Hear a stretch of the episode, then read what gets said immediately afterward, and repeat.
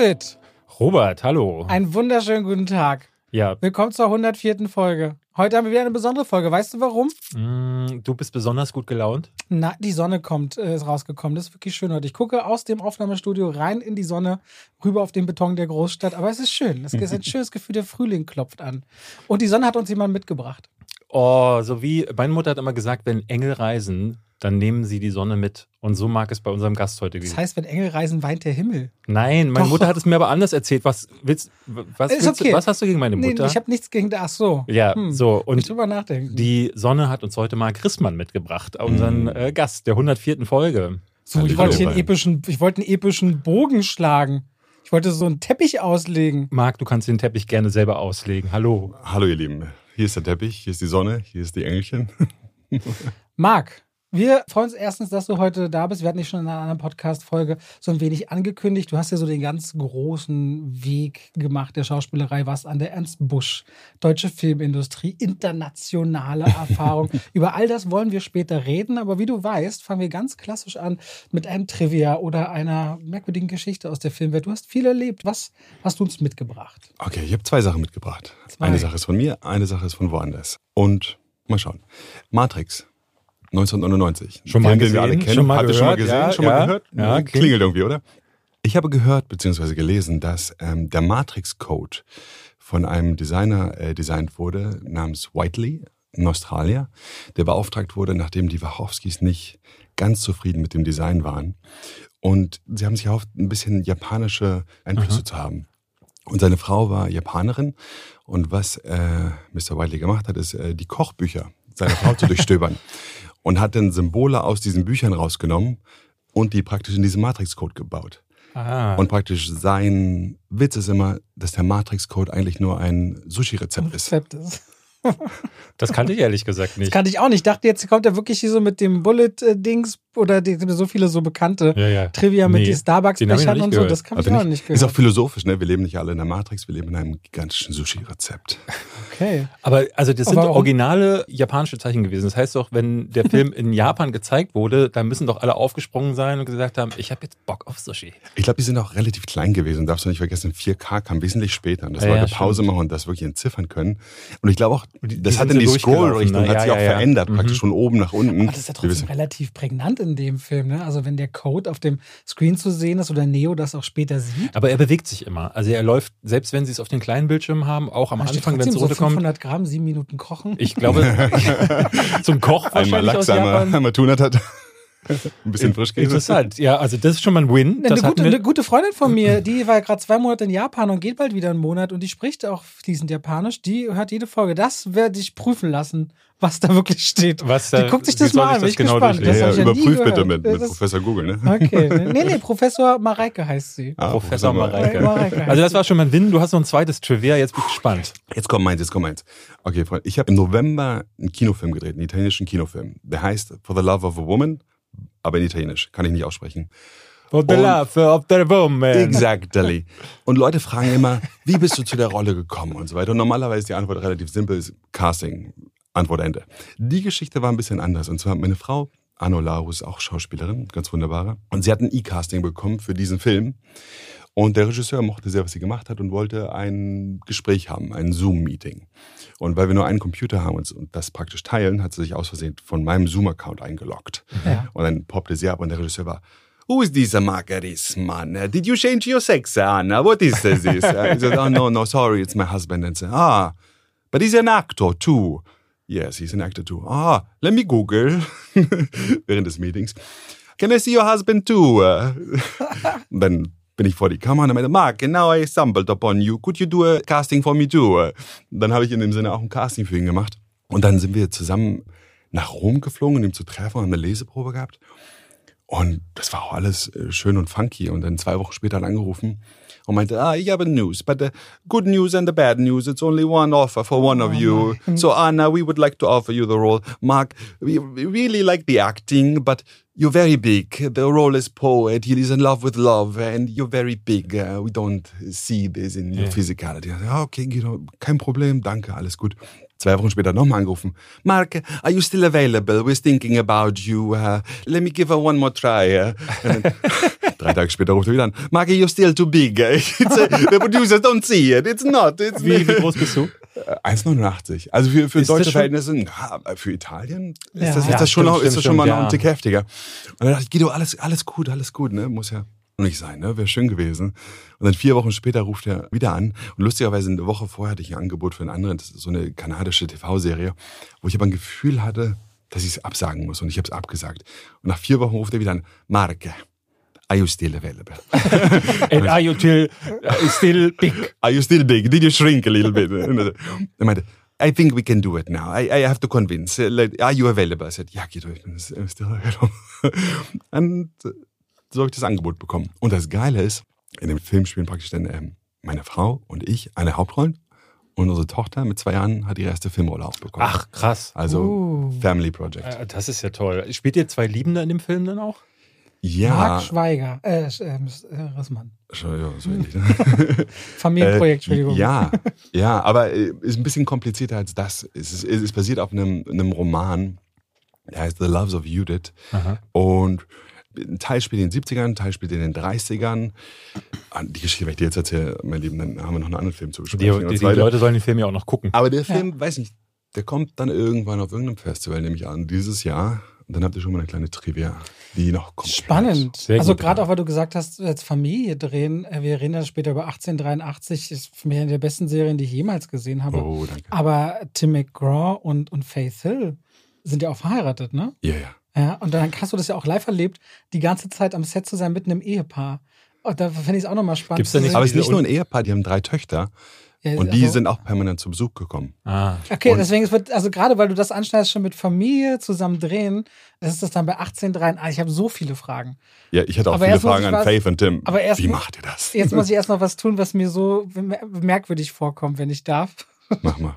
Es kommt mir merkwürdig vor, jemanden hier zu haben, der in Game of Thrones dabei war, anderen großen Serien und gleich Werbung für eine Online-Drogerie zu machen. Wir wollen erstmal den Titel des Aber Podcasts sagen. erstmal begrüßen wir euch hiermit zu Herzlich zwei willkommen zu zwei wie Pech, und Schwafel. Schwafel. Das ist übrigens immer asynchron. Wir haben es noch nie geschafft, in 104 Folgen das irgendwie so Aber zu. ist ein bisschen auch aus Absicht, oder?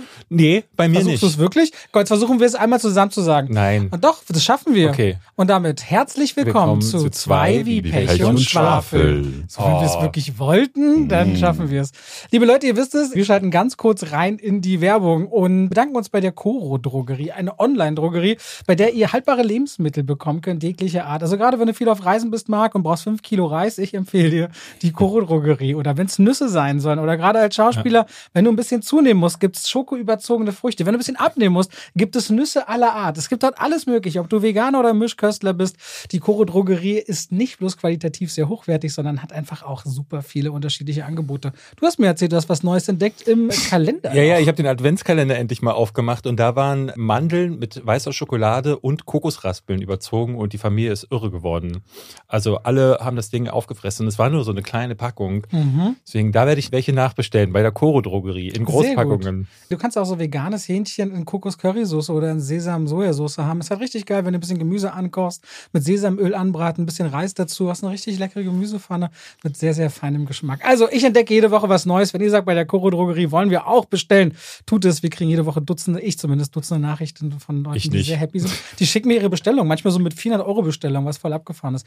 Egal, dann könnt ihr beim Bestellvorgang noch den Code Schwafel5, Schwafel als Wort und 5 als Ziffer nehmen und spart ihr nochmal 5% zu dem so schon sehr fairen Preis. Und damit schalten wir raus aus der Werbung, zurück zu einer Frage, die wir an diesem Punkt immer im Podcast stellen. Was habt ihr zuletzt gesehen? Welchen Film, welche Serie, was haben wir zuletzt gesehen? Was hast du zuletzt gesehen? The Mann. Fablemans. Ah, The Fablemans. Wirklich dein letzter auf der Berlinale geschaut? Nee, Fablemans habe ich vorgestern gesehen und Berlinale habe ich Disco Boy gesehen. Ah, hast du da vorgestern Disco Boy Fablemans sein. gesehen? Äh, Amazon.com. Ich habe einen Ah, US-Account. du hast einen Ah, US-Account. okay, verstehe. Ah, ey, da läuft so viel guter Scheiß. Ich denke mir jedes Mal, ich hätte so gerne einen Amazon US-Account, aber brauchst halt, glaube ich, einen Wohnsitz drüben, ne? Ohne Kreditkarte. Aha. Ohne Kreditkarte? Nee, mit Kreditkarte. Mit Kreditkarte. Ohne aber auch aus Kreditkarte. Deutschland dann? Nee. VPN, was auch immer. Naja, VPN brauchst du nicht, das geht Also. ganz normal. Aber Fablemans ist auch so, der ist in den USA, wann gestartet? Im November, glaube ich. Und wir sind das zweitletzte Territorium von 150 Territorien, in denen dieser Film startet. Das heißt, der kommt wirklich hier ganz zuletzt, weil Steven Spielberg nämlich an auf der Berlinale den goldenen Ehrenbären bekommen hat, äh, dass sie das noch vor dem Start haben und wahrscheinlich auch, dass sie ihn kurz vor den Oscars rausbringen, wo dann der Bass für die PR wohl am größten ist. Hat er in den USA, glaube ich, hauptsächlich dadurch Presse gemacht. Also die Kritiken waren sehr gut, aber auch das Einspielergebnis war leider äh, ziemlich unterwältigend für den Spielberg-Film. Und es ist jetzt schon der, ich glaube, der zweite Film nach, äh, ich glaube, West Side Story hat auch nicht wirklich War funktioniert. nicht gut, ja.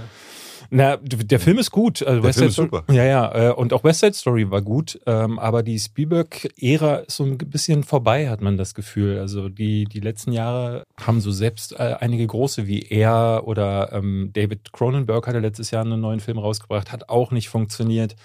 Äh, da läuft so einiges nicht mehr so richtig, weil ich habe das Gefühl, dass die Leute, die jetzt hauptsächlich ins Kino spülen, das sind die, die Marvel-Filme sehen wollen, DC-Filme sehen wollen, die jungen Leute und die wissen gar nicht mehr, wer Steven Spielberg ist, habe ich das Gefühl. Und die alten Leute, die sind nach Corona noch nicht zurückgekehrt in Das, die das Kinos. bemängeln die Kinos ja, Ja, regelmäßig, dass sie ihre 50-Plus-Publikum schwer zurückbekommen ins Kino. Die dann sagen, sie gucken lieber zu Hause Streams oder das ist ihnen doch kein so sicherer Ort und so weiter und so fort. Ja. Deswegen könnte man das damit schon in Relation setzen. Aber wo wir es jetzt haben, wollen wir dann über die Fabelmanns, Erzähl doch mal. Fablemans sprechen. Wie, du fandest ihn gut, hast du Ich fand ihn super, ehrlich gesagt. Ja. Ich fand ihn, ähm, und, und den Punkt, den du hattest, wenn man merkt, also wenn man mit Spielberg aufgewachsen ist, Ja. du, mit E.T. und diesen ganzen Film, und das ist ja ein hochautobiografischer Film in dem Sinne. Und was ich gelesen habe, dass diese, dieses 8 mm Material, diese Szenen, die inszeniert wurden und eigentlich genauso nachgedreht wurden, wie er das damals gemacht hat. Und ich finde, es ist einfach so ein wahnsinnig persönlicher Film von ihm Semi-biografischer Film. ja, hochbiografisch, glaube ich schon. Und es ist wie eine Familienaufstellung. Also die, alle Figuren, ob es die Mutter, der Vater oder die Geschwister, haben alle eine gewisse Tiefe. Und man merkt aber auch, wenn so Fabelmann, ich glaube im Jiddischen ist Fabel und Spiel ein Synonym für Story, also für, für Geschichte. Und, und die Hauptfigur Shimon, äh, Spielbergs Großvater, hieß so, Sam. Ah. Oh, Samuel, Samuel war es. Ah, okay. Samuel heißt die Sammy Hauptfigur. heißt der äh, im Film. Der, der von, war das Judd Hirsch, der da kurz, es gibt auch diesen einen, ist es ein Onkel, der zu Besuch kommt? Nee, kurz? Marc meint gerade, dass der Name der Hauptfigur, Der den Namen Hauptfigur trägt, des des jungen wahren Darstellers. Großvaters. Ah, ich dachte, das wäre der. Und ich fand den Film ehrlich gesagt total berührend, tief, humorvoll. Ich mochte ihn wahnsinnig gerne. Ging mir sehr ähnlich. Ich muss sagen, dieses, was du sagst, diese Familienaufstellung, ich hatte zu Robert hinterher gesagt, mir war das ein bisschen zu viel Psychotherapie. Also gerade so diese Auseinandersetzung mit seiner Mutter war mir ein bisschen zu sehr im Fokus, weil ich bin rein und wollte eigentlich einen Film sehen, den ich dann nicht bekommen habe. Ich dachte, das ist jetzt so die Genese von ihm als Regisseur, wie, was sind so seine ersten äh, Gehversuche und die sieht man zwar auf der einen Seite, aber dann wird immer wieder rüber geswitcht äh, zu den Familienkonflikten, hauptsächlich das, was seine Mutter durchmacht. Dann gibt's ein bisschen was mit Untreue. Ähm, und das führt dann immer wieder zu viel Drama und nimmt so ein bisschen den Fokus von dem weg, was dann im letzten Drittel, finde ich, sehr stark nochmal durchkommt, wenn er dann äh, mehr zu dem wird und äh, sich auch emanzipiert ein bisschen von der Familie. Da dachte ich so, oh, jetzt fängt der Film an, den ich eigentlich von Anfang an gerne gesehen hätte. Ja, was da so ein bisschen passiert, das sind so, ich will nicht sagen falsche Versprechen, aber man sieht quasi einen Jungen, der das Bild entdeckt und die Kraft der Träume und das einzufangen, als er das erste Mal eine Kamera und einen Spielzeugzug entdeckt. Und man denkt, was er damit alles machen kann so wie und es ja bei kann. vielen Kindern Und ist. dann, ne? wie er dann Man- auch, und später, was der David auch sagt, dann irgendwann große, nahezu professionelle Gehversuche macht in der Filmwelt und wird durchbrochen durch dieses eben große Drama. Spielberg sagt, er wollte 2012 schon das erste Mal äh, diesen Film machen am Set von Lincoln, saß er und dachte, und im Zuge der Pandemie merkte er so, oh, jetzt oder nie. Seine Eltern sind inzwischen, die leben nicht mehr, die sind verstorben Mhm. und für ihn war das auch, sagt er selbst, so ein Stück Therapie, die nochmal zum Leben zu erwecken und ihm ging es da halt wirklich in erster Linie sehr um seine Familie und das abzubilden. Aber ich finde halt so in der PR und wenn man so an Spielberg denkt, denkt man eben eigentlich an Filme in erster Linie. Aber er sagt immer wieder, in seiner Karriere hat er immer, es um Eltern ging, wenn es um äh, ein Zerbrechen des möglichen Elternhauses ging, immer was dazwischen gestellt. Er wollte das eigentlich schon bei E.T. machen, sagt er, hat aber eine, ein Alien dazwischen gestellt, so zwischen dieser Geschichte von Kind und Eltern. Eigentlich ein ganz schöner Bogen. Was ich bei Fabelmanns, so, David und ich haben den ungefähr, ich würde sagen, vor einem Monat gesehen oder noch länger, sechs Wochen. Es verblassen so ganze Passagen aus dem Film und andere sind sehr, sehr stark nach Wochen noch. Also es gibt eine Szene, die wird auch ganz kurz in einem Trailer in einem Kleiderschrank, die wird sich, glaube ich, für immer so einprägen im Kopf. Und das fällt mir manchmal besonders schwer, dann über Filme zu sagen, wenn die, wenn die so krasse Eindrücke in manchen Momenten hinterlassen und dann so verblassen an anderen Stellen. Was, was genau halte ich denn eigentlich von diesem Film? Aber ich glaube zum Beispiel, für mich, ich hatte das auch so, dass manche Momente besonders stark sind. Und ich habe immer das Gefühl gehabt, das ist eine ganz konkrete Erinnerung, die er hatte von früher. Mhm. Also weißt du, wo er mit der Hand auf den Rücken gehauen wurde. Ich glaube, das ist so einprägsam zum Beispiel. Ja, ja stimmt. Ich glaube, dass das so, weil wir tragen ja alle von aus der Kindheit so ein paar Momente mhm. mit praktisch. Und ich glaube, dass die sich dann besonders herausstellen. Und ich dachte, ich habe immer nach dem Film aber das Gefühl gehabt, es geht ja um den Werdegang als Filmmaker, also als Filmemacher, dass man eigentlich weiß ein bisschen mehr, wer er ist als Person, durch was ein Trauma ergangen ist, aber auch wie die Verbindung zwischen Filmemachen und dem Trauma beziehungsweise der Heilung, weil er manipuliert ja die Realität oder er nimmt ja Filme machen, um in seiner Familie was zu erzeugen, um in der Schule was zu erzeugen und so weiter. Und ganz oft ist ja der Impuls dann ein stärkerer, was er, was er merkt, was er bewirken kann. Also von daher, für mich war es nicht genau, oh, wie ist die Karriere als Filmer, sondern was ist der absolute Ursprung praktisch von dem, von dem er losgegangen ist. Das war für mich der Film ein bisschen. Wo ist die Saat da gesät worden?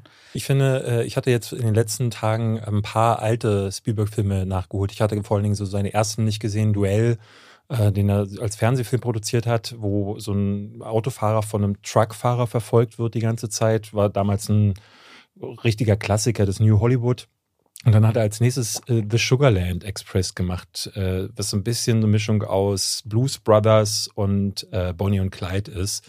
Und das sind zwei Filme, die ich, nachdem ich Fablemans gesehen habe, anders geguckt habe, weil ich, so wie du, merkte man ähm, so dieses, äh, ich hatte immer diesen jungen Spielberg vom Ende des Films im Kopf, der äh, hier seine ersten Versuche. Man sieht dann auch diese Kameraeinstellungen, die er schon in seinen kleinen Kurzfilmen relativ clever gewählt hat und so. Und ich dachte, das ist sehr interessant, diese Filme jetzt zu gucken ähm, und vor allen Dingen später, in späteren Filmen auch so Themen wiederzufinden. Es gab so ein Interview mit äh, beim Actors Studios drüben in den USA, so eine, so eine Reihe, wo so ein richtig großer Professor, hast du vielleicht schon mal gesehen, die Actors Studio? Inside the Actors Studio. Inside the Actors Studio. Mit Philip Lipton, nee, James Lipton, James der Lipton, verstorben genau. ist vor ein, zwei Jahren oder noch länger. Genau, und der stellt ihm eine Frage in einer Folge, wo er sagt, dass äh, der Vater war ja, glaube ich, Mathematiker oder Ingenieur. Ich bin, bin, mir gar nicht mehr so sicher. Die hm, Mutter. Computerspiele, glaube ich. Er äh, hatte ein bisschen was mit Computerspielen, ja, ich, zu tun. Das ist sehr nah dran an Paul Dano. Und er meinte, er meinte dann so, äh, die Mutter ist Musikerin und er fand es sehr äh, spannend, die Korrelation zwischen ähm, Musiker und Wissenschaftler auf einer gewissen Ebene, weil er sagte, in Begegnung der dritten Art landet das äh, Raumschiff und äh, die Wissenschaftler kommunizieren über Musik mit den Außerirdischen und Spielberg wird in dem Moment hält so auf und sagt so, stimmt, so habe ich das noch gar nicht gesehen, weil er seine eigene Familiengeschichte auf so eine Art und Weise immer wieder in seinen Filmen aufgearbeitet hat. In E.T. gibt es ja am Anfang so diese zerrüttete Familie, die Mutter ist alleinerziehend, ne, die Söhne leiden darunter und es ist sehr spannend zu sehen nach Fablemans, was alles eingeflossen ist in spätere Geschichten von ihm und äh, schon allein daher lohnt sich der Film, um auf diese Vita von Spielberg nochmal einen neuen Blick zu erhalten. Hast du ja immer wieder, ne? also dass auch Regisseure ja ähnliche Themen aufgreifen. Wir hatten das ja schon bei The Whale und Aronofsky, der immer wieder dieses Vater-Tochter oder Eltern-Kind. Ja, ja, ja. Ne, es gibt ja immer wieder so prägende Dinge, die dann wieder auftauchen. Ich weiß gar nicht, ob das eine Urban Myth ist, dass Spielberg sich auf dem Universal-Gelände früher ein Büro genommen hat und da einfach nicht weggegangen ist. Der soll wohl lange irgendwie, also keiner mitgekriegt haben am Anfang, dass er da war und hat heimlich TV-Stoffe entwickelt.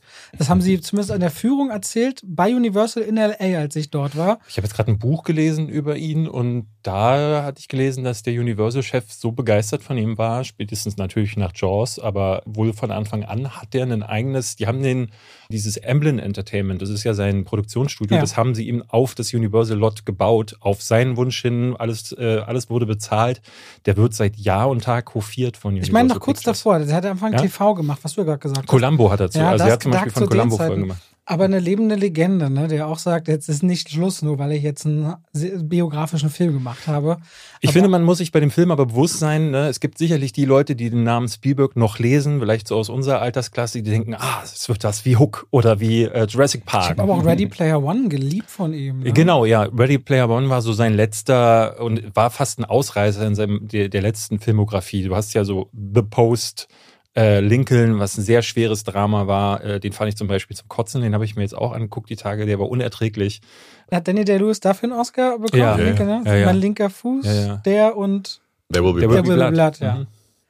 Ja, deswegen, ähm, also ich, ich finde, man muss sich bewusst sein, das ist hier kein, äh, ne, es knallt nie, sondern es knallt auf anderer Ebene. Ich finde aber die beste Szene des Films und aller Szenen äh, des Jahres, die David noch kommen wird nie werden. wieder ein, darf man ein Stichwort sagen, ohne zu spoilert man nicht, ne? Wann Ja. immer man einen Horizont sieht. Ja, die allerletzte Szene David mit hat David so Lynch gelacht, hat so gelacht. ist so gut. Ich finde das so toll. Ähm, Dürfen wir und den anderen David erwähnen? Hat er jetzt getan, ich habe ne? ich es jetzt einfach gemacht. Dann ist dann auf seinem Mist gewachsen. Egal. Äh, habt viel Spaß mit dieser Szene. du? Nicht, dass sich irgendjemand lyncht. Achso, ah, okay. Ah, verstehe. ja, also das ist The Fablemans. Startet am 9. März in den Kinos. Wenn ihr jetzt sagt, oh, da habe ich ja noch gar nichts von gehört. Äh, nächste Woche ist es dann quasi soweit. Den könnt ihr euch dann am Kino anschauen.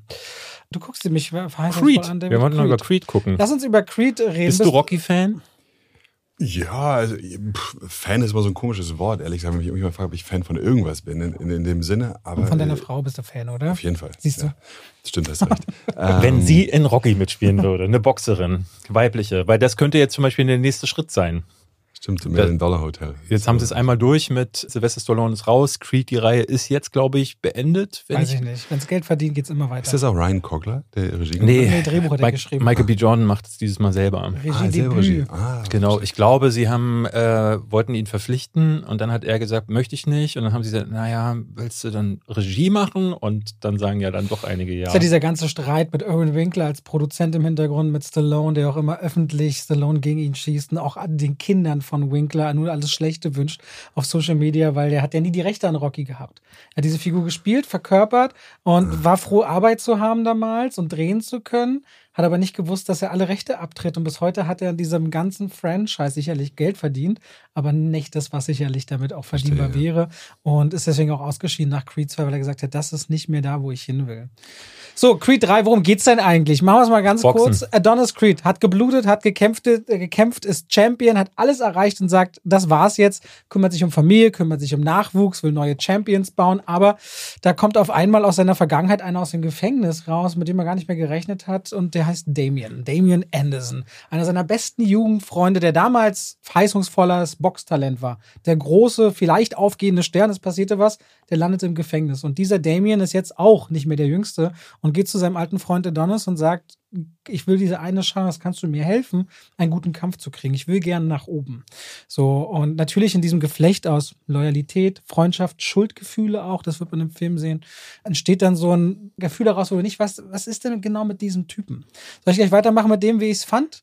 Oder Ich wollte ge- gerade sagen, weil du das so ein bisschen äh, nebulös hältst. Der Trailer sagt ja schon sehr deutlich, die beiden werden dann ne, zu Gegnern, ne, weil der eine dann sagt, du äh, hast meine Chance, äh, mir, du, ne, du hast mein Leben geführt, ich hole mir jetzt alles zurück. Ähm, und dann treten sie im Ring gegeneinander an. Und das ist zum Beispiel dieser zentrale Konflikt, hat für mich zum Beispiel schon mal gar nicht funktioniert, weil er sehr forciert ist. Also sind ehemalige Freunde, er kommt aus dem Knast, sagt, hilf mir, der andere sagt, okay, ich helfe dir. Und dann sagt der andere, okay, du hast mir jetzt geholfen, aber finde ich trotzdem nicht in Ordnung, jetzt bin ich dein Feind. Und das, das ist sehr, äh, ich, ich fand das sehr gestellt. Das hat für mich gar nicht funktioniert, weil du merkst, so die Motivation für diesen Konflikt, die ergibt sich nicht aus der Handlung, die ergibt sich nicht aus den Figuren. Und das war schon mal so, dass ich dachte, hm. Und dann gab es noch den anderen Part mit Adonis Creed, seinen familiären Part, der in den vorherigen Teilen für mich ganz gut funktioniert hat. In Creed 2 gibt es zum Beispiel die, seine Freundin wird dann schwanger. Ne, und er tritt dann in einem Kampf an, der ihm möglicherweise das Leben kosten könnte und dadurch ah, nochmal emotionale Fallhöhe. Was ist, wenn ich jetzt sterbe und mein Kind dann alleine ohne mich groß wird? Diese emotionale Fallhöhe gibt es diesmal nicht mehr. Dadurch fällt dieser ja, also sie versuchen es ein bisschen auf einer ja, anderen aber auch Ebene, wieder nicht. sehr gezwungen. ja, ja. das Drehbuch biegt und dreht sich und wendet sich, ähm, weil sie es nicht so richtig hinbekommen, überhaupt einen Grund für diesen dritten äh, Teil wieder zu erzwingen. Ja, und diese alte Freundschaft wird jetzt ausgegraben, die sich viel bei Motiven von Rocky 5 bedient. Da gibt es ja auch äh, den Schützling den Rocky aufnimmt und der wendet sich dann gegen ihn. Und dann ist das emotionale Duell am Ende äh, für, ich finde, in Damien Anderson in der Rolle steckt viel von Clubber Lang drin, also Mr. T aus Rocky 3, der auch so von der Street kam und aus der Bronx und deswegen halt so ein bisschen beefed up war und einfach nochmal anders geboxt hat, weil er einfach die Straßenkämpfe gewöhnt war, was Rocky, der mittlerweile dann ja schon verwöhnt und erfolgsverliebt war, das nicht mehr konnte, der war dann schon an diesen großen Boxzirkus gewöhnt. So. Und ich finde, das ergibt eine sehr mäßige Melange aus Einflüssen, aus tausenden Boxfilm-Klischees, hat man alles schon zigmal gesehen. Und einem Drehbuch, was für mich nicht funktioniert hat. Das Einzige, was funktioniert, ist wieder mal Jonathan Majors. Ja, also ich habe Creed 1 sehr gemocht. Mhm. Ich hatte nicht geglaubt, dass man diesen Rocky-Umbruch, eine neue Generation schafft. Ey, ich war richtig, richtig fasziniert. Das waren wuchtige Kämpfe, da war eine richtige Geschichte hinter. Da gab es auch mit Tessa Thompson an der Seite einfach auch dann so eine Diebesgeschichte, die fühlte sich nicht wie so reingedrückt an. Mhm. Und dann Sylvester Stallone zu sehen, hätte nicht umsonst irgendwann den Redeemed Award von der Goldenen Himbeere bekommen. Da dachte ich, der kann ja spielen. Ja, und ja. im zweiten Creed, der kann ja richtig spielen. Der konnte ich früher schon so ja, in Sachen aber, aber dann, aber dann so, du siehst so dieses dieses, und du hattest auch dieses Gefühl, hier wacht so ein Geist über diese Geschichte und das, das hat so den Segen des Altmeisters von dieser letztendlich ja immer großen Underdog-Geschichte. Damit kann das Publikum sich nur mal identifizieren. Ich weiß, wenn du heute wahrscheinlich in Philadelphia an diese Treppe gehst, jeden Tag rennen da bestimmt 150 Leute hoch runter und stehen so. Also, ich möchte das auch nochmal eines Tages mal machen. Da hochrennen ja, und dann. Ja, wahrscheinlich du kannst die, den Song auch nicht hören ohne die Bilder. Ja, es gibt wahrscheinlich zwei Treppen, die Treppe und dann irgendwann kam die Joker-Treppe dazu vor äh, zwei, drei Jahren. Und, Machen da Leute Foto auf der Joker-Treppe? Ja, sie tanzen dann, sie stehen so oft und versuchen Ach, diesen Tanz nachzumachen. Ist so TikTok oder wie? Ja, diese Treppe wird immer wieder ja? mal, ja, ja, das ist schon, aber das braucht noch Jahre, um ikonisch zu werden. Das werden auch die nächsten Joker-Teile zeigen, ob es dann ist oder nicht. Nee, da müssten immer wieder auf derselben Treppe. So, aber jetzt möchte ich zurück eigentlich mal zu meinem Punkt. Also nach Creed 2 freute ich mich auf drei. Ne? Ich finde Boxkämpfe super, wenn die gut gemacht sind. Und auch hier beim dritten Teil Trainingsmontagen, Kampfsequenzen sind zwei zentrale Sachen von so einem Film, sehen super aus nichts zu melden an der Stelle. Finde ich aber nicht so es gut wie in Creed 1. Der Kameramann hat gewechselt und das merkst du. Na, ich finde vor allem, sie werden aber leider, das wollte ich gerade sagen, sehr experimentell an einem sehr zentralen Punkt und ändern auf einmal und nehmen die Motive und drücken dir wieder alles rein, was du fühlen sollst, aber nicht fühlen kannst. Und damit komme ich zu meinem wichtigsten Punkt. In Creed 3, Jonathan Majors liefert mal wieder ab als Gegenspieler das ist der eigentliche Held. Es fällt wahnsinnig schwer, sich mit Adonis Creed, der alles erreicht hat, der eigentlich gar keinen Bock auf Kämpfen hat, zu, man ist nicht für den. Ich bin nicht für den. So, Jonathan Majors ist einfach viel cooler, du verstehst seine Geschichte, der kommt auch mit so einer Physis an, aber mit seinem, mal mit diesem großen Gesicht, wo mal so viel Leben drin steckt. Und man denkt so, ja, der hat halt einen Haufen Scheiße gefressen und vor allem, der kommt einem auch lange Zeit sehr sympathisch vor. Man denkt so, ich gönne ihm diese Chance. Und irgendwann nimmt der Film so eine auf Druck gemachte Wendung, wo so schlechte Charakterzüge Züge reingedrückt ihm, bekommen, wo ich so denke, das will ich jetzt nicht. Ich habe das auch nicht akzeptiert. Also bis zum Ende ist das keine typische Underdog-Geschichte. Also für mich ist der Böse, der, der eigentlich diesen Thron erklimmen müsste. Aber für der, Adonis Creed gibt es halt dieses Mal nicht zu verlieren. So, er, er boxt halt, er ist längst in den Ruhestand gegangen und kehrt dann nur aus Rachemotiven irgendwie zurück. Und das funktioniert auch äh, für so eine Heldengeschichte nicht. Also im Grunde fehlt ihm die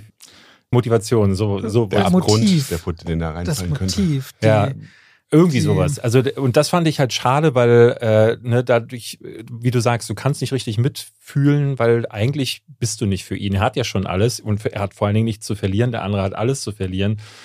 Das sind so ein paar Problemchen, die da drin sind. Ich fand die Boxszenen diesmal nicht so gut. Im ersten Teil fand ich die sehr immersiv, weil die den wirklich über die Schulter gefilmt haben und du hast das Gefühl gehabt, die connecten wirklich die Schläge. Also die hauen sich da aber im Set auch so auf starke Slowmos drin, wo du siehst, wie das ganze Gesicht und alles. Ja, aber das ist alles, so, das ist wieder CGI. Aber es sieht so aus wie bei richtigen Boxkämpfen. Wenn sie da mal die Kameras mit ihren 240 Bildern reinmachen, du siehst in einem Boxkampf, wenn einer richtig eine erwischt, du siehst, wie die Schweißperlen, alles, es sieht wirklich genauso in Profikämpfen ja, ja. aus.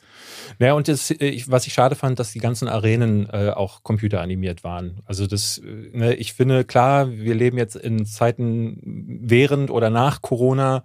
Äh, da musst du nicht unbedingt eine große Arena voll machen, aber wenn ich mir dann Rocky 3, Rocky 4, Rocky 2 angucke, wo die halt so diese, dieses riesige Publikum haben und dadurch so eine Authentizität einfach rüberkommt, die fehlt hier, weil du immer diese Überstrahlränder an den Seiten hast, weil du merkst, okay, er steht jetzt wieder vor einem, wahrscheinlich vor einem Volume oder so. Und dadurch bin ich raus und merke dann so, okay, nichts davon hat mich wirklich äh, gepackt. Jonathan Majors war noch das Einzige. Deswegen, das ist für mich, wenn es der Abschluss dieser Reihe sein sollte, dann war es jetzt leider einer der ein ziemlicher Tiefschlag. Schauen wir auf jeden Fall mal. Mit Davids kleinem Wortspiel enden wir hier. Ja, Äh, damit wir mit einem cleveren ab- Wortspiel geendet sind. Und ab dem heutigen 2. März, wo diese Folge erscheint, könnt ihr euch den dritten Creed im Kino anschauen. Ebenfalls kommt Sonne und Beton raus, aber den schaue ich mit David nächste Woche nochmal und nach der Podcastaufnahme. Naja, wir reden nächste Woche wahrscheinlich in Ruhe über diesen Film, weil jetzt soll es um unseren Gast gehen. Endlich. Endlich, ja, ich habe wegen dir auch ein bisschen geheult am Wochenende. Weißt du? Ja, ich saß wirklich bei 1883, war fertig mit der Welt. Ah, echt, Also ich habe lange nicht mehr so fertig mit Charakteren mitgelitten und war, also war richtig durch. Ich habe auch geschrieben, eine der weltbesten Serien meiner Meinung nach. Also ich habe viel geguckt, aber sowas ist natürlich äh, krass. Warum? Aber, also weil es sich einfach so gepackt hat, weil die Figuren so gut geschrieben waren? ja, also 1883, ich komme, ich das ist ja mehr so das Ende unseres Gesprächs, aber jetzt greife ich ein äh, Stück vor, ist, ist halt diese Geschichte, sieben Generationen vor Yellowstone Mhm. geht es darum, wie die Familie Dutton ihre Farm findet und die kommen von Tennessee nach Fort Worth in Texas und begeben sich zusammen mit einem deutsch-slawischen Siedler Trek, bei der Mark der, der, der Anführer ist, der gewählte äh, äh, ja, Anführer, Sprecher Du bist auch ein Einwanderer, Gruppe. ne? Ich bin eher Deutscher. Deutscher Ja. Der Einwanderer. Mhm. sozusagen eine neue Heimat sucht in Ja. Amerika. Ah, ja, ja. in Und die begeben Oregon. sich auf den Weg nach Oregon. Und was mir am Anfang so gar nicht bewusst ist, okay, für mich klingt es erstmal so, okay, ist ein bisschen gefährlich, da gibt es bestimmt amerikanische Ureinwohner, Banditen, ein bisschen Schlange im Gras. Wie lange wird das dauern? Zwei, drei Wochen. Aber die, also während der Serie wird ja klar, das dauert nicht Wochen, das dauert Monate. Flüsse werden zu tödlichen Fallen. Überall kann immer irgendetwas passieren. Und die wird diese endlose Reise, wo du auch nicht weißt, wie viele kommen überhaupt an, wird sich nachher das Ziel ändern und was das auch bedeutet, so aufzubrechen noch in Mhm. dieses wilde Amerika Ende des 19. Jahrhunderts, bei dem auch dann diejenigen, die nicht Siedler sind, sondern die aus den USA sind, noch den Bürgerkrieg, der 20, 30 Jahre zurück ist, vieles davon mit sich getragen haben, viele Traumata dabei aufgearbeitet werden und mittendrin diese Blüte einer jungen Frau oder noch nicht Frau, die die Freiheit entdeckt und die das Leben entdeckt und die zur Frau wird in den Augen der Mutter. Und da gibt es so tiefgehende Gespräche und dann eine Entwicklung und eine große Liebe von einem Vater, wo ich da einfach, also mir brach es dann regelmäßig, je länger diese Serie ging, das Herz, weil am Anfang hatte ich zu keinem dieser Charaktere irgendeine Nähe und nachher war ich einfach nur so, Hey, dass es jetzt auch da zu Ende ist, finde ich nicht cool. So. Und jetzt kommt ja dann 1923 von Tyler Sheridan, also nochmal 40 Jahre später, die nächste Geschichte. Aber das ist, ist wuchtig. Nicht nur für, für Western-Fans. 1883, einfach große Klasse. Ich mag Yellowstone sehr, aber 1883 ist nochmal deutlich besser. Nachdem ich das auch so postet und schrieb, ich habe nur Leute gefunden, die genau das Gleiche gesagt haben. Hast du mit Taylor Sheridan gearbeitet? Ja, ja, ja, klar, Ne? die ganze Zeit. Ja, ich bin mir gar nicht sicher, ob der Showrunner war oder ob er nur die Drehbücher geschrieben Das hat. ist alles. Alles. Ah. also er, er schreibt, er ist Showrunner, er hat Regie eigentlich, also er hat mit zwei ähm, anderen Regisseuren, die auch Kamera machen, Ben und Christina, Mhm. die haben sich das aufgeteilt, aber nicht du machst die Episode, du machst die Episode, sondern wir haben eigentlich permanent mit zwei Units gedreht. Und eine Unit war Taylor Unit und dann war die andere Unit, weil wir haben das Ding so schnell durchgefeuert. Wir hatten, wir haben es gedreht 21 und wir haben 7. August ging es los mit zwei Wochen Cowboy Camp. Da wir Reittraining und Wagentraining Mhm. und Lasso schmeißen. Wie fängst du eine Kuh und keine Ahnung, der ganze Gedöns. Und wie gehst Kannst du du jetzt über, eine Kuh fangen? ja, hat Taylor mir gezeigt. Äh, und wie gehst du mit der Hitze um? Mhm. Weil Texas im August, ihr Lieben, also Was ist das? Was ist Über- 45 über- Grad plus. Ja. Ja, Im. Schatten. Äh, Und aber die Qualität der Hitze ist so intensiv, dass du denkst, echt, das brät dir das Gehirn weg. Aber wenn du Wäsche wäschst, die schnell trocken. Leuchten Sie das Set, Also- äh, wird das Set dann auch noch ausgeleuchtet? Also habt ihr auch noch Lichter im Hintergrund, die euch zustrahlen? Oder? Wir haben eigentlich fast alles ohne Licht gedreht. Ah, wir haben die Anfangssequenz, wo wir in Fort Worth sind, das war Set und so, was gebaut wurde. Ist aber es dann, gedreht, weil äh, ist es wirklich gebaut? Weil ich hatte gelesen, dass es in äh, dort eine historische Stadt gibt und dass ihr in der historischen Stadt gedreht habt. da gibt's ja, da haben wir gedreht und Ja. dann wurde nochmal was dazu gebaut. Praktisch. Und dieses Ja, White Elephant, ich meine, du, du drehst ja dann auch mit, du hast ja eine Szene mit Billy Bob Thornton beispielsweise Ja. und einige mit Sam Elliott. ja, ja. So, und dieses White Elephant, diese Bar gibt's ja noch heute. Diese, also dieser Charakter, den Billy Bob Thornton spielt, ist ja wirklich vier Jahre später erschossen worden davor. ja. Und auch heute wird dieser Gunfight äh, nachgestellt. Also merkt man dann so vor Ort, ich bin jetzt auch noch mal in einem Kern von amerikanischer Historie, wenn man dann. Aber das hast du total, weil du lernst einfach diese Geschichte und diese Orte kennen. Also wir waren wirklich in Texas. Wir haben angefangen in Fort Worth, wo das war noch Zivilisation. Mhm. Und dann sind wir jeden Monat immer weiter gen Westen. Da war irgendwann nichts mehr. Da war irgendwann, wo du, wenn du in Guthrie oder in Borger, Texas ankommst. Wir haben immer den Witz gemacht, okay, anfangs war so 20 Minuten Fahrt bis zum guten Kaffee. Am Ende waren es anderthalb Stunden Fahrt bis zu einem vernünftigen Kaffee. Oh. Wir hatten dann einen Monat äh, Montana zwischendrin, was ganz gut war, dass man der Hitze ein bisschen entkommen konnte. Aber dann ist man anstatt der Hitze voll in die Kälte gekommen und Bei wir haben mal versucht, Mountains und dann so. Äh, ja, wir, waren halt, wir mussten halt gucken, dass nicht der Schneeeinbruch kommt, weil dann hätten wir das nicht mehr drehen können Ah. und so weiter. Also wir sind dann von extremer Hitze von 40 Grad zu den hoch Null. Krass. Und so. Wie viele Monate habt ihr 1883 gedreht? Wir haben fünf Monate gedreht eigentlich, aber was ich sagen wollte, wir haben das Ding so schnell durchgefeuert. Also wie gesagt, äh, 7. August Cowboy Camp, zwei Wochen, dann haben wir angefangen zu drehen und Premiere, schieß mich tot, 12. Dezember oder so schon und dann wöchentlich raus. Das heißt, wir sind dann nach Las Vegas gefahren, zur, flogen zur Premiere und von Las Vegas wieder zurück, haben weiter gedreht. Ah, Und am okay. Ende die Episoden, die wir gedreht haben, gedreht, während, Während schon die erste on schon- air war, die erste Ja, ja, ja, ja. Ah, und die okay, letzten. Episoden, die wir gedreht haben, waren praktisch dann ein paar Wochen später schon im Fernsehen. War das dann, also meine Frau ist auch Schauspielerin und die erzählt äh, mir immer, dass wenn ähm, am Ende wird der Drehplan meistens umgeworfen, irgendeiner ist krank geworden, irgendwie Drehtage verschieben sich und dann gibt es aber so Limits, bis wann du drehen kannst und da wird die Stimmung am Set wohl jedes Mal ziemlich ätzend, weil die Regisseure, die Planer und so alle total nervös sind, dass sie es in der Zeit schaffen und meistens wären die Drehs unangenehm. Ist das so ein Ding dann gewesen, wo es dann eher entgleist ist? Nee, äh, das ist nicht entgleist, weil es war von Anfang an klar, dass das Ziel und es gab mit einer Episode mit den Tornados, das war die Mhm. einzige Episode, die ein bisschen vorgezogen wurde, weil die Animation Zeit brauchte. Das konnte halt nicht so schnell geschnitten werden Mhm. und Post-Production Aber das ist dann trotzdem, dass vieles, was da rumfliegt, mit Windmaschinen wirklich dann rumge... Haben auch einen Wagen in die Luft geschmissen und so weiter. Und so. Aber das Geile war, als wir Tornado gedreht haben, war der einzigste windstille Tag. Und dann hatten wir diese ultra riesen Ventilatoren, also drei, vier Meter so Durchmesser und irgendwas, und haben gefeuert, aber es war wirklich der einzige windstille Tag. Ist ja ironisch.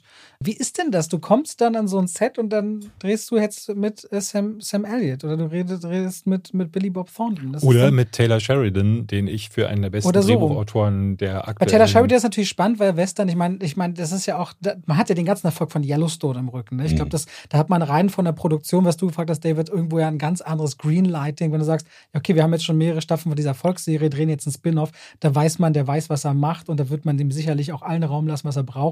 Und wenn das Budget da ein paar Millionen überzogen wird, dann wird auch die Welt nicht untergehen, weil man eben diesen Erfolg im Rücken hat.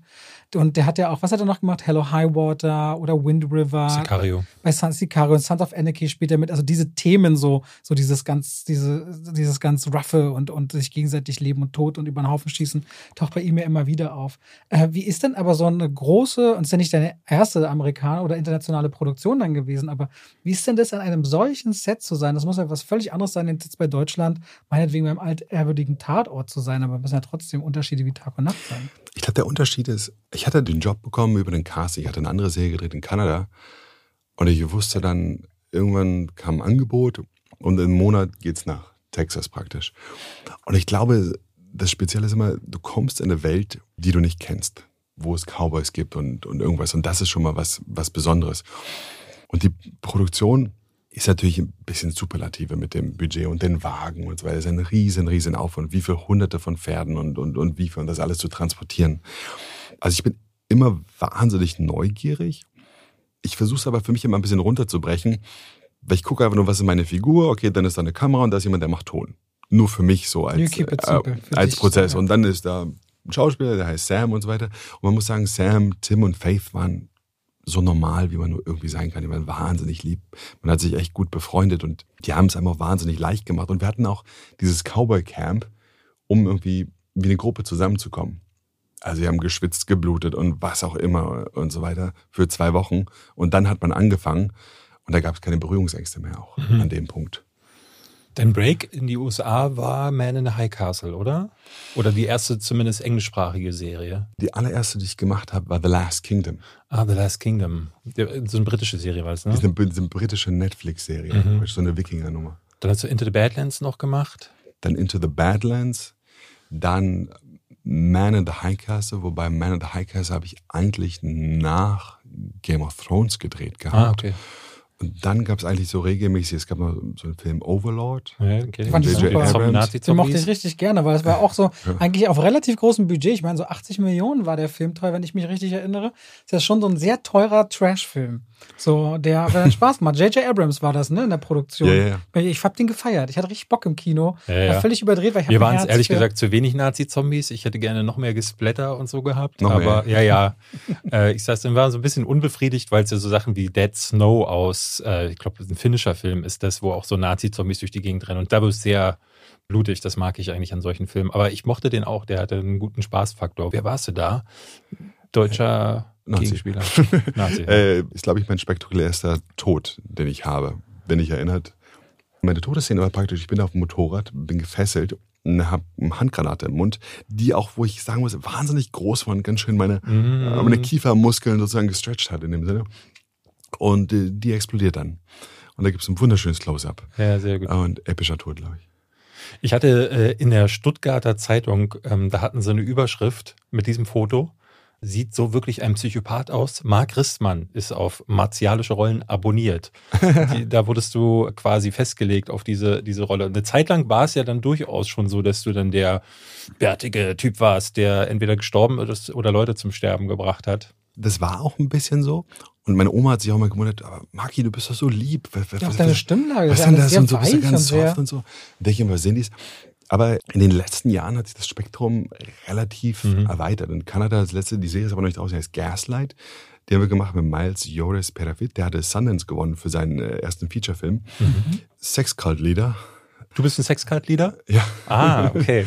Und dann über das For the Love of a Woman. Also praktisch, ich war ganz happy, dass man das Mit dem erweitert. Ja, Mit dem Magrismus, genau. Ich wollte jetzt nicht, wenn man als Deutscher ins Ausland kommt, ich glaube, es ist langweilig, also Nazi-Rollen oder weißt du, so, so Ja, diese ja. Weltkriegsrollen ist nicht das Spannendste, wenn's, weil nicht jede Rolle ist Schindlers Liste in dem Sinne. Und so bin ich eigentlich ganz happy, dass da eigentlich so viele Farben dazugekommen sind zu dem. Und das Bärtige, ne, dauert fünf Minuten, bis ich rasiert bin und dann bist du jemand anders. Ne? Das ist jetzt Aber wie Babyface. 1883, ne, da bist du ja auch so ein Anführer, der aber überhaupt gar kein typischer Anführer ist. Ne? Also du sprichst ja zwar für eine Gruppe von Siedler, aber trotzdem ist ja in erster Linie die Angst, das, was aus dir spricht. Ne? Nicht zu wissen, wo geht das jetzt hin und auch die Bedürfnisse der Gruppe nach vorne zu bringen, fällt dir ja gegenüber so wahnsinnig harten Figuren deutlich auch schwer. Also da bist du ein sehr, doch schon weicher Charakter, der auch sehr viel Angst einfach vor dem hat, was jetzt vor einem liegt. Das hängt mit der Biografie der Figur zu tun. Und da gibt's, das, das ist das Gute an den Scripts, wenn du ganz fein hinguckst, welche Szenen da geschrieben sind. Und Joseph kommt aus dem deutsch-französischen Krieg, also jemand, der ein Trauma in sich trägt und der Mhm. eigentlich alles zurücklassen will, ähm, was mit Gewalt oder irgendwas zu tun hat. Und auch eine Form von Heilung sucht. Und dann kommst du nach Texas, wo die Pistole und Gewalt regiert in dem Sinne. Und du es brauchst zum Überleben. Und das ist halt der Riesenkonflikt. Ich hatte bei Instagram gesehen, dass du, äh, dass da relativ viele Bilder äh, sind, wo du mit einer Fotokamera zu sehen bist. Dann habe ich äh, gesehen, dass du Musik machst. Hm. Äh, du warst ja auch, ne, das ist auch eher ungewöhnlich, fast würde ich sagen, äh, viel auf dem am Theater. Ne, nicht ungewöhnlich für den Schauspielberuf, aber ich habe immer das Gefühl, so die meisten fangen an irgendeine Serie und dann geht's so ab oder sie sind äh, aktuell sind äh, deutsche Schauspieler eher bei äh, Berlin Tag und Nacht und dann funktioniert vielleicht irgendwas, aber so, dass man sich so wirklich aktiv im Theater betätigt, das äh, fand ich ungewöhnlich. Und ich hatte mich gefragt, so, ob du jemand bist, der einfach wahnsinnig gerne viele Dinge ausprobiert, um sich zu verwirklichen und auch äh, irgendwie das Leben irgendwie auf eine gewisse Weise einzuatmen. Ähm, oder ob das so aus so einem Suchprozess heraus ist, weil du nicht so richtig weißt, was möchte ich machen. Ich glaube, es kam anfangs aus dem Suchprozess, weil so Kunst, Schauspiel, Film war relativ weit weg. Also das Lustige ist, dass wir jetzt wirklich in dem Gebäude sind, wo meine Mama gearbeitet hier. Ja. Ne? Und du hast ja erst Sportwissenschaften der- auch. Genau, ich, ich habe Sportwissenschaft Ja. studiert, weil nach der Schule dachte ich, was kannst du? Du kannst schnell rennen und ich fand aber auch die so physischen Prozesse und biochemischen Prozesse im Körper irgendwie spannend. Ich dachte, mal gucken. Habe aber dann gemerkt, dass es begrenzt ist und nicht wirklich die Erfüllung. Und meine Freundin damals wusste, dass ich nicht ganz happy bin und hat gesagt, Marc, du studierst jetzt irgendwie sechstes Semester Sportwissenschaft, du gehst nicht wirklich zur Universität. Was willst du eigentlich machen? Mhm. Ich habe gesagt, keine Ahnung, Jobs aufgezählt und ich habe gesagt, nee, nee, nee, nee. Mhm. Und dann hat sie gesagt, Schauspieler und ich habe einfach nur gezögert. Ja, probier's. Und mein Anhaltspunkt war ehrlich gesagt Musik, weil bis dahin Ja. Ich habe Gitarre gespielt und Klavier und dann habe ich herausgefunden, dass wenn man drei Unterrichtsfächer in der Musikschule hat, kriegst du einen 40% Rabatt. Dann habe ich noch Gesang dazu genommen. dann dachte ich, hast halt drei Fächer, einfach nur, ne? Ist billiger. Aber dann habe ich Jonathan Kinsler, meinen Gesangslehrer, kennengelernt, obwohl ich eigentlich nicht das Gefühl hatte, ich kann singen. Und der ist ein bisschen wie mein kreativer äh, Papa geworden. Ist ein wunderschöner, älterer, schwarzer Mann, der am Broadway gesungen hat und auch gespielt hat. Und ihn hatte ich dann gefragt, Jonathan, sag mal, was mit Schauspiel? Und er griff in seine Tasche und gibt ihm eine Nummer und er meinte, ich habe schon gewartet, dass du mich fragst. Und er hat mir eine Nummer von einer Schauspiellehrerin gegeben. Die habe ich angerufen, die dann irgendwie ganz leidenschaftlich war. Okay, ich bereite Sie jetzt vor auf die Schauspielschulen, Sie müssen sich da und da Ich meine so, easy, easy, easy. Also äh, ich bleibe erstmal nur in Berlin, dann machen wir nur Berliner Schauspielschulen. Mhm. Und sie hat das aber so forciert und hatte den Glauben von irgendwas, von dem ich keine Ahnung richtig hatte, dass ich dann vorsprechen gegangen bin an Berliner Schauspielschulen und dann bei der Ernst Busch gelandet bin. Und lustiger Fakt eigentlich, es gibt immer so zwei Runden, die erste Runde und die zweite Runde. In der zweiten Runde hat die Ernst Busch mich dann erst abgelehnt. Haben gesagt, nee, danke. Ne, habe ich auf, dem, auf der Bühne tierisch aufgeregt. dann haben sie mich aber in einer Woche nochmal angerufen. Was heißt aufgeregt auf der Bühne? Das klingt, nee, wie, eine Geschichte. das nee, klingt wie eine Geschichte. Nee, die, die dann haben sie angerufen nee, die, Mark, are you still available? exactly, this is my motto. Die, die, haben mich einfach abgebrochen nach dem zweiten Monolog, nach einer Minute und ich war stinksauer. Also guckt euch das mal an, Leute, dann könnt ihr mich rausschmeißen. Ich bin doch noch gar nicht fertig, was soll der Scheiß? Und auf jeden Fall in einer Woche haben sie mich nochmal angerufen. Ich meinte so, Herr Rissmann, wir haben nochmal überlegt und so, wir würden Sie gerne nochmal sehen. So. Und dann war der Punkt, wo ich dachte, hm, ich muss mir mal selber eine Platte machen, weil ich vom Theater ehrlich gesagt nicht so viel Ahnung hatte, weil es nicht mein, ich hatte Sportfreunde. So, ne? Und dann bin ich zur UDK gefahren in die, in die Bibliothek und habe so Monologe. ja, genau. Und habe so Monologe gesammelt. Und dann ohne Scheiß steige ich in die S-Bahn von da, setze mich in die S-Bahn und fange an, so einen Monolog zu lesen. Und dann ist so ein älterer Herr, der guckte über meine Schulter und meinte, ja, das wäre ein guter Monolog für dich, den solltest du machen. In der S-Bahn, jemand völlig Fremdes. Ganz random. Und ich meine, Entschuldigung, wer sind Sie? Ja, mein Name ist Pete Drescher, ich bin Dozent an der Ernst-Busch-Schule. Ich habe für, dich, ich hab für dich gecampt, Junge, aber du siehst einfach zu sehr aus wie ein Tennislehrer. Also politisches Theater und so das ist er nicht. Er hat mir seine Nummer, übrigens, danke er hat mir seine Nummer aufgeschrieben. Er meinte, ich bin Dozent, also hier äh, Mentor vom letzten Jahrgang. Schau dir mal unser Abschlussvorspiel an, was wir überhaupt machen. Und dann äh, habe ich mir das angeschaut und dann einen Tag bevor ich zu dem Vorsprechen wieder gegangen bin in der Busch, habe ich mich mit ihm getroffen im Renaissance-Theater und wir haben meine drei Monologe, die ich hatte, komplett überarbeitet in einer acht Stunden Session. Und so bin ich in der Schauspielschule gelandet. Aber du sagtest so, ähm, dass es anfangs noch so dieses Suchen war. War es dann, als du dann Schauspiel gemacht hast, war das immer was, wo du dachtest so, okay, jetzt bin ich angekommen? Ist, das ist es jetzt? Es hat, es hat, ein bisschen gedauert, weil bis du das Vertrauen hast, das bin ich jetzt. Ich habe manchmal jetzt noch Hemmung zu sagen, ja. oh, ich bin Schauspieler. Spieler. ist das nicht ein gutes, gutes Zeichen dafür, dass man sich nicht zu wichtig nimmt und das wiederum Garant dafür, dass man eigentlich für die Rollen und Projekte brennt? Also, dass du Sorge hast, das zu sagen, das ist ja, das ist ja so ein ständiges Hin und Her von sich hinterfragen und gleichzeitig ist das aber auch der Garant dafür, dass man bei der Sache bleibt und nicht sagt, ja, das kann ich schon. Ich, ich auf eine Art ist es gut, weil, wenn du, weil für mich ist immer, du hast eine neue Rolle und die suchst du dann. Aber ich habe das Gefühl, man fängt immer wieder bei Null an. Also ich habe nicht das Gefühl, ah, jetzt weiß ich, wie es funktioniert oder, oder, oder irgendwas so. Und so ging dann der Prozess, weißt du, dann Schauspielschule, dann machst du, machst du Theater zwei Jahre und findest deinen Weg so langsam. Dann guckst du, kann ich hier drehen in Deutschland ein bisschen, was einigermaßen ein bisschen funktioniert hat, aber auch nicht genug, dass ich davon leben konnte. Und dann ähm, kam halt der Bogen über auch kosmische Fügung, wenn man das jetzt Wort benutzt, so praktisch, mhm. und hat das andere so aufgemacht. Mhm. Ich muss kurz mal zu Ernst Busch fragen. Das ist ja so eine der ganz altehrwürdigen Institutionen und eine der Schulen, denen man ja aber auch nachsagt, dass ihre Schüler dort gebrochen werden und dann neu aufgebaut werden. Ist das eine sehr, sehr harte Erfahrung gewesen, die Ernst Busch? Teilweise ja. Teilweise ja. Das hat aber dann äh, mit bestimmten Individuen zu tun gehabt, die nicht die größten Pädagogen waren in dem Sinne. Es gab wahnsinnig tolle Leute, die einem geholfen haben, aber es war auf jeden Fall schon ein Rollercoaster von Gefühlen und Selbstwert und, und irgendwas. Bis man auch versteht, was die Schule ist und versteht. Das Ding ist, ich glaube, die ist jetzt anders, weil eine ganze Generation von Dozenten in Rente gegangen ist mhm. nach mir. Es ist, glaube ich, nicht so ein Konzept des Brechens oder so, aber ich habe viele Selbstzweifel gesehen, die entstanden sind in Personen, weil es oft dann nicht um die Person ging, sondern um den Ego und dem, was auf der Bühne stattfindet. Was aber auch dann ist auch eine Reflexion von, was dieses Business so ist. Ne? Ja. Also es, es härtet einen auch schon ab und sich selber zu finden und man fühlt sich ein bisschen mehr ist in eine Waschmaschine gegangen, man hat schlechte Erfahrungen, gute Erfahrungen und hier und da, aber man kommt raus mit einem Erfahrungsschatz. Wenn jetzt alles nur rosig gewesen wäre, bist du auch ein bisschen lost danach, wenn du auf die Realität Das triffst. sagt man den Regisseuren so ein bisschen nach an den Filmhochschulen in Deutschland, dass die quasi einen komplett geschützten Raum bekommen und alles machen können, was sie dürfen. Und dann kommen sie in die reale Filmwelt und stehen fest, naja gut, da sind sehr viele Kompromisse zu machen. Deswegen Mhm. ist es dementsprechend wahrscheinlich ganz gut, wenn man auch ein bisschen die dicke Haut. Das Showgeschäft ist nicht unbedingt immer gesund, sagen wir mal, für die Psyche, aber du brauchst diese gewisse dicke Haut, um da durchzuhalten und durchzustehen. Was wir, glaube ich, alle, was ich meine, oder? Ja, ja, ja, ich glaube, ich frage mich immer, ob es möglich ist, als Freigeist, als Schauspieler auch zu arbeiten, weil du ja dich schon in so ein Gesamtgefüge begibst, was nicht demokratisch ist. Ne? Der, äh, du bist als Schauspieler irgendwie immer derjenige, der zu tun hat, was Produzenten und Regisseure wollen. Es ist halt die Frage, wie sehr du dich selbst entfalten kannst am Set, aber du bist dann an rigide Drehpläne äh, gebunden, manchmal so auch so Sportprogramme, weil du dann in der Zeit kein Gummibärchen essen darfst, weil du dann am Ende noch einen Naked Shot oder so oberkörperfrei hast. Und das, da denke ich mir immer, das stelle ich mir einen wahnsinnig anstrengenden Job vor, den ganzen Tag irgendwo in der Ecke zu sitzen, weil du entweder geschminkt wirst oder wartest auf deinen Einsatz, auf Knopfdruck Emotionen bringen zu müssen, weil sonst zwölf Leute auf dich gucken oder sogar ja mehr, die alle genervt sind, wenn du es dann verbockt hast. Das stelle ich mir super druckig und unfrei vor. Und ich glaube, für mich wäre das so gar nicht so. Ich frage mich immer, wie, wie kann man sich darauf einlassen? Wenn du das so beschreibst, dann kriege ich ja richtig Zustände. Denke ich so, Es tut mir leid. Also es mein, schon Stress. Also ich, ich glaube, Und jeder das geht war ja die an. Karriere von Rissmann. Er wurde, er wurde Tennislehrer 2023.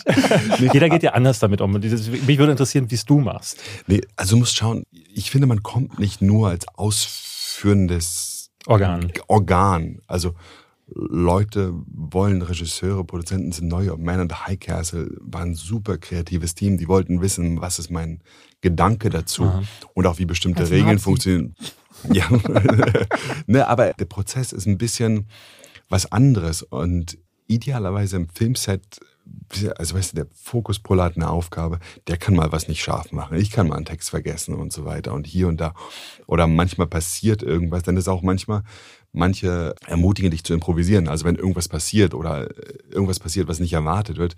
Also eigentlich versuchst du eigentlich in einem sehr offenen Zustand zu bleiben und praktisch den Spielplatz, den du als Kind hattest, dahin zu nehmen und diesen Mhm. ganzen Druck zu vergessen. Wenn ich jetzt denke, ah, okay, der Drehtag kostet 5 Millionen Dollar oder was auch immer und wenn ich das jetzt verkacke, das Licht geht fast weg, dann bin ich ja nur gestresst. So. Aber im Grunde genommen, ich bin jetzt nicht Herzchirurg.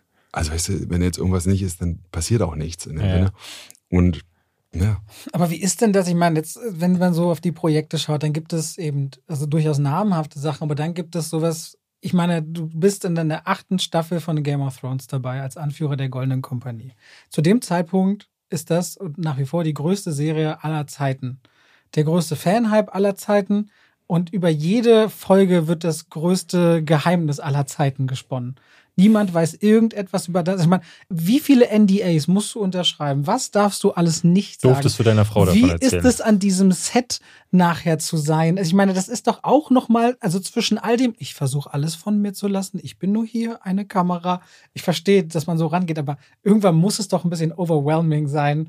So viel Druck lässt sich Nee. doch auch nicht mehr komplett abschütteln. Nee, das war auch eine, das war auch eine strange Zeit und äh, also es war auch eine Zeit, große Umbrüche bei mir und ich war auch ehrlich gesagt, ich war komplett pleite. Als, das- als das Ding kam, ich habe auf Couchen von Freunden geschlafen und so weiter.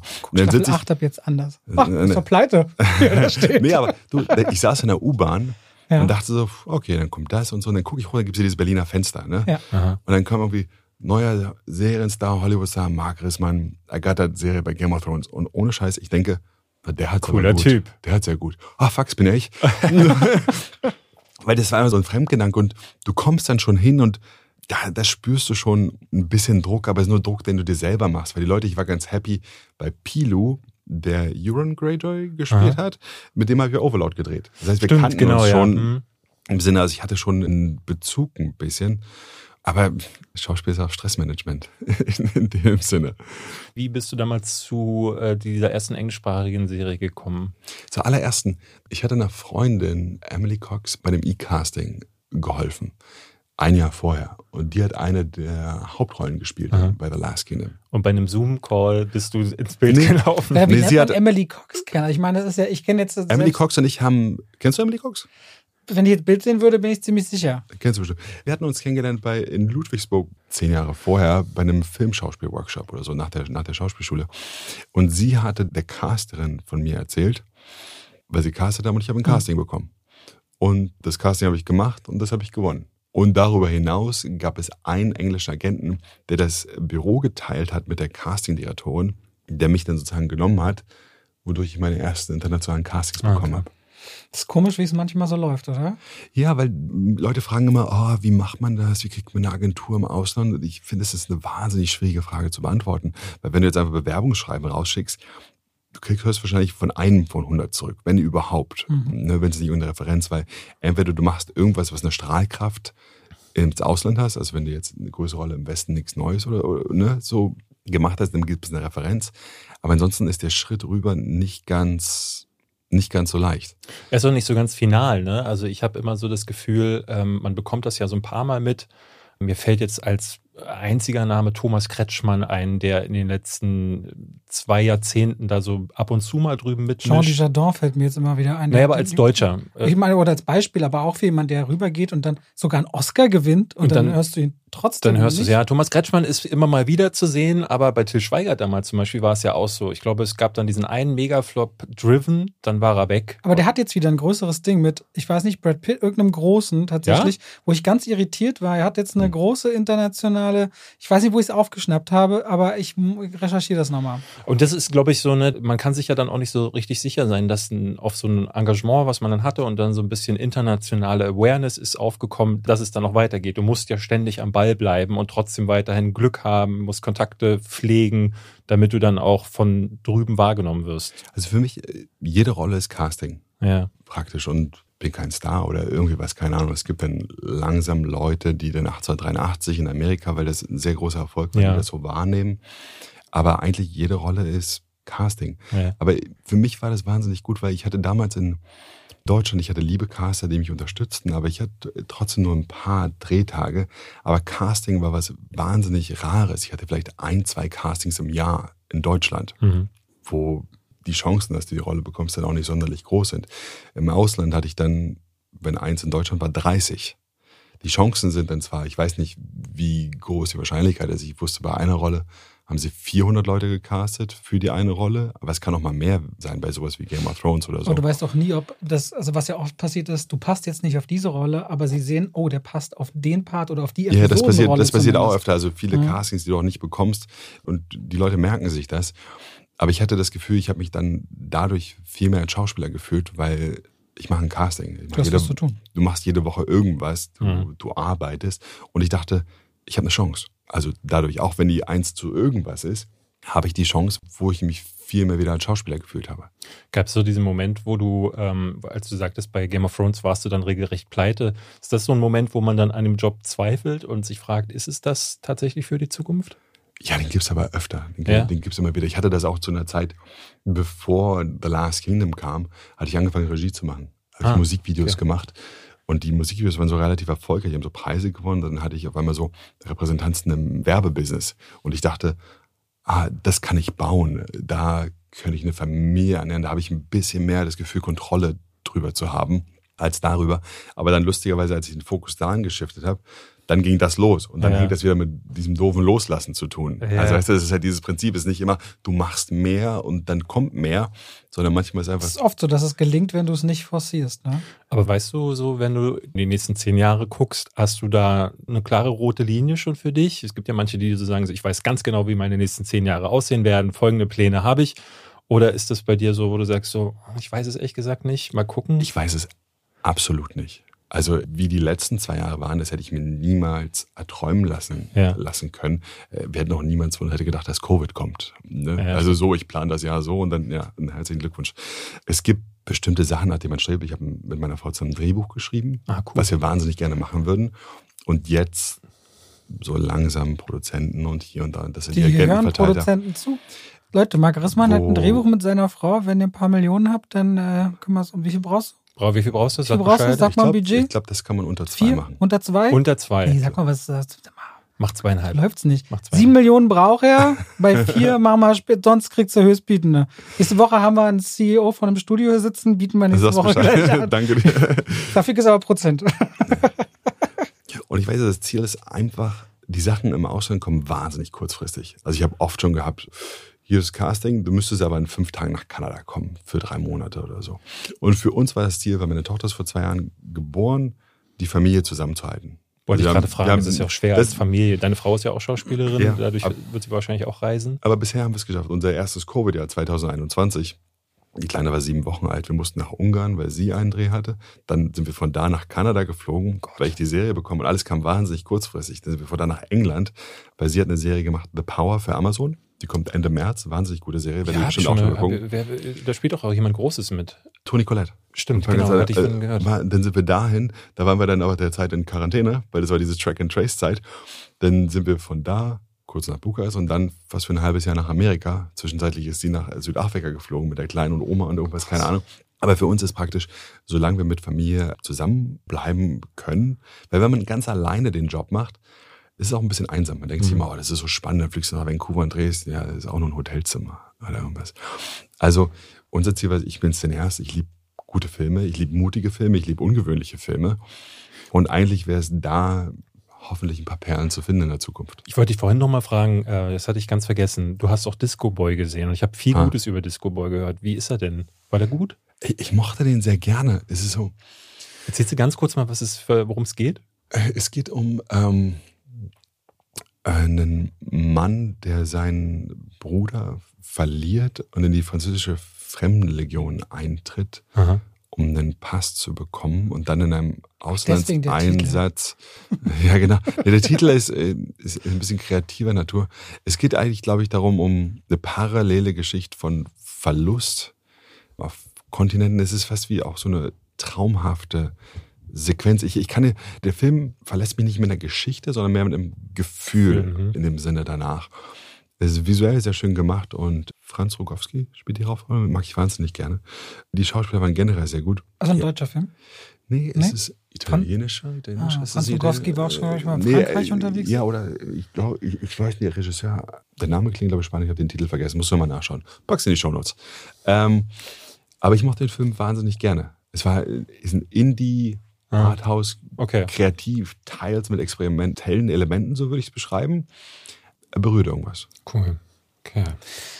Uns verbindet ja so ein bisschen, dass wir, die haben ja den gleichen PR-Agenten. Da Ja. haben wir uns kennengelernt. Ja? Shout Der out to the erzählt- lovely Ja, wir Safa. haben den gleich, genau. Schaut Ah. an Zaffer, der auch jede Folge Der hier hört. Da der hat er uns quasi äh, miteinander verbunden. Und der erzählte mir, was hat David ganz kurz angesprochen, da wollte ich mal darauf hinaus, dass du und deine Frau, dass ihr ein großes Herz für Analogfotografie habt und für Bilder. Ja, wir, pff, wir Du hast so haben, eine Oder, Hasselblattkamera. oder ne? möchtest du darüber nicht reden? doch, wir können total. Okay, gut. Wir haben, wir haben so viele Kameras, ehrlich gesagt, ich glaube, wir haben irgendwie 20 Kameras oder irgendwie sowas. Und die haben auch fast alle Namen. Okay. Aber es hat, äh, Conny, Conny. und das, und das Problem, was wir immer haben, okay, jetzt gehen wir auf Reisen. Was Welche, welche Kameras nehmen wir mit? Weil die sind auch schwer, ne? Weil die Hasselblatt, ich habe so eine 501 Hasselblatt, die heißt Björn. Deswegen warst du mal pleite. Äh, Ja. Weil du diese ultra teuren Kameras holst. Nee, ich, ich hatte meine Hasselblatt früher, viel, viel früher, die ich aber Okay. verkaufen muss, als ich pleite war. Und dann habe ich Das gesagt, wenn ich Oh, das, das muss doch auch ein ganz schlimmer Moment sein, oder? ja, aber dann habe ich sie mit zurückgekauft. Oh, Die ist- gleiche oder nur das Modell neu Nee, gekauft? nee, äh, statt einer 500 cm eine 501 cm dann. Das Typische Erfolgsstory, das könnte auch in so einem Film so sein. Muss seine Sachen pornen und holt sie sich dann zurück, nachdem der Erfolg gekommen ist. Finde ich voll gut. Aber was ich, die Hauptkamera, die ich eigentlich mitnehme für Set-Sachen, ich habe so eine White Lux-Kamera und Jeff Bridges macht Fotos mit dieser. Kennt ihr die Fotobücher von Jeff ja, Bridges? ja, also ich habe mir ein paar Bilder angesehen. Ich habe nicht die Bücher komplett gesehen, Ja. aber ich weiß, dass der ein begnadeter Fotograf ist. Ja, und der ist so eine ganz abstruse Kamera, die auch nicht ganz einfach zu bedienen ist. Sie hat keinen Fokus, sondern du hast auch nur drei Zeiten, auf denen du schießen kannst und so weiter. Und die haben wir mit und irgendwie macht die Kamera was Besonderes. Und dann entwickelst du den Film und dann musst du den einscannen und so weiter. Das ist nicht wie, oh, ich mache ein Bild und poste das oder so. Nee, das braucht Zeit Klang und Arbeit und so weiter. abfällig. Klang jetzt gar nicht abfällig. Ich hatte gesehen, du hast so Bilder mit Rufus Sewell, äh, oder sag mal Sewell? Sewell? Äh, ja, genau, wie man ausspricht, frag mich nicht. Ich glaube, Ja, Sewell, ja. Sewell. Ähm, Das war mit einer Hasselblatt, neu dachte ich dir mit der. Ja, da hatte ich genau. aber noch keine White Lux. Ja, und auf jeden Fall dachte ich so, weil du musst doch zu Hause so eine riesige Liste oder eine endlose Anzahl an Fotos oder Negativen haben mit, äh, mit diesen ganzen Stars und Persönlichkeiten, mit denen du da gespielt hast oder von der Natur, äh, gerade wenn du in Texas drehst, in diesen geilen Sets. The Rocky Mountains, Montana. Ich würde sogar- ja, ich- wahnsinnig. Ich würde wahrscheinlich die ganze Zeit mit der Kamera durch die Gegend marschieren, mich gar nicht mehr aufs Filmen konzentrieren. Also, liebe können. Verlage, die auch zuhört, wir können ja ein Fotobuch machen. Drei Ja. Millionen? Drei Millionen brauchen wir. Er braucht sieben Ja. Millionen. Egal, ist egal. Das ist aber, weißt du, bei manchen, manchen Sites ist dann aber auch zum Beispiel Game of Thrones, da war nichts mit Fotos machen. Ach so, Das ja. glaub ich ja, gerne. Okay, klar, Das macht Sinn. Ja. Da hatte ich auch nur, ich hatte das Telefon so in der Hand und habe so eine Voice Message mit WhatsApp aus der Hand geschossen, was denn vielleicht so aussah, als würde ich ein Foto machen. Da kam gleich Security zu mir. Ich war so, no, no, it's just a voice message, it's just a voice message. SWAT-Einsatz. Okay, okay. Also da gibt's dann halt auch ultra ne, secret Sachen und so weiter. Dann schicken die dir auch nur die Seiten per, weiß ich, Ember Shot oder so. Da kriegst du die nur auf einem Laptop. Da sind die abrufbar. Wenn du den Cursor bewegst, dann blurrt das alles ab und so weiter. Gott. Wirklich, wenn du den Cursor bewegst. Und es ist auch so, diese ist so ein bisschen wie Mission Impossible. Diese Nachricht zerstört sich in fünf Ah ja, Sekunden. Lern den Text ich meine, schnell. klar, das ist ja irgendwie so, ist ja eine Ebene wie Industriespionage. Ich weiß noch, wir hatten mal, ich habe eine Eventreihe lange Zeit viel gemacht, jetzt haben wir schon lange pausiert, Social Movie Night hieß die. Und da haben wir zu dem zweiten äh, 300-Film unter anderem ein Event gemacht. Eine Woche bevor der rauskam. Und zu dem Moment ist ja so ein Film, der 100 noch was Millionen kostet, so wertvoll, darf er nirgendwo in die Hände geraten.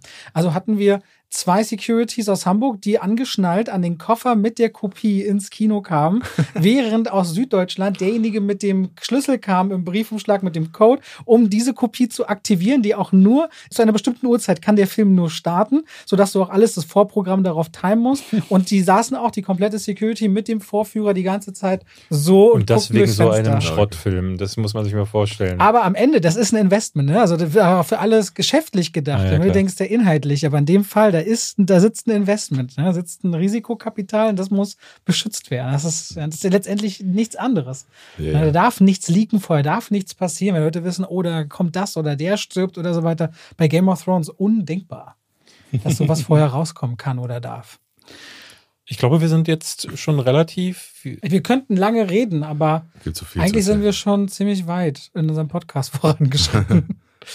Du hattest vorhin schon gesagt, diesen italienischen Film, hast du schon Sachen Aussicht, wo man dich demnächst so sehen kann? Du hattest jetzt auf der Berlinade, glaube ich, auch eine, äh, eine Premiere, oder? Wir, hatten, wir haben eine Serie, die war im Wettbewerb, die heißt Spymaster. Spymaster. Das ist eine rumänische HBO-Produktion und ich glaube, die ist sehr gut. Aber HBO ist ja immer ein großer, Ja. ist ja ist schon Spymaster und Mhm. also das heißt, man wird voraussichtlich ähm, Ich glaube im Mai. Dann auf Sky und Wow das Ganze sehen können. Ja, Deutschland. Wahrscheinlich. Ich Spy. weiß nicht, wie lange die Synchronisation Sagen Sie eigentlich zu dem Mark Risman, Riceman, wie, wie nennen Sie dich so mit dem international? Eigentlich Risman, aber ganz oft in den Endcredits ist es dann auch oft nur gerne ein S oder ein N oder beides. wird gerne Credits verschrieben, ja. falsch Oh, geschrieben. oft, oft, oft. Risman, und dann sagt irgendein Assistent, ja, what's the credit, Risman? Ah, ist doch klar ein IMDb-Google weit weg. Ja, ja, aber schau mal nach. Ralf Möller wurde jahrelang immer wieder in den Credits von seinen Filmen falsch geschrieben. Unter anderem in seiner billigen Conan-Kopie hieß er Ralf Müller, ganz häufig. Die haben das Ö mit dem Ü immer verwechselt.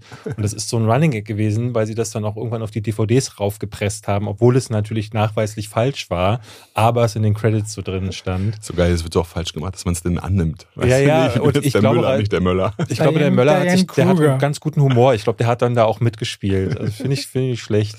Spymaster, also du sagst voraussichtlich Mai Spymaster, HBO. voraussichtlich Mai HBO. Dann der Kinofilm.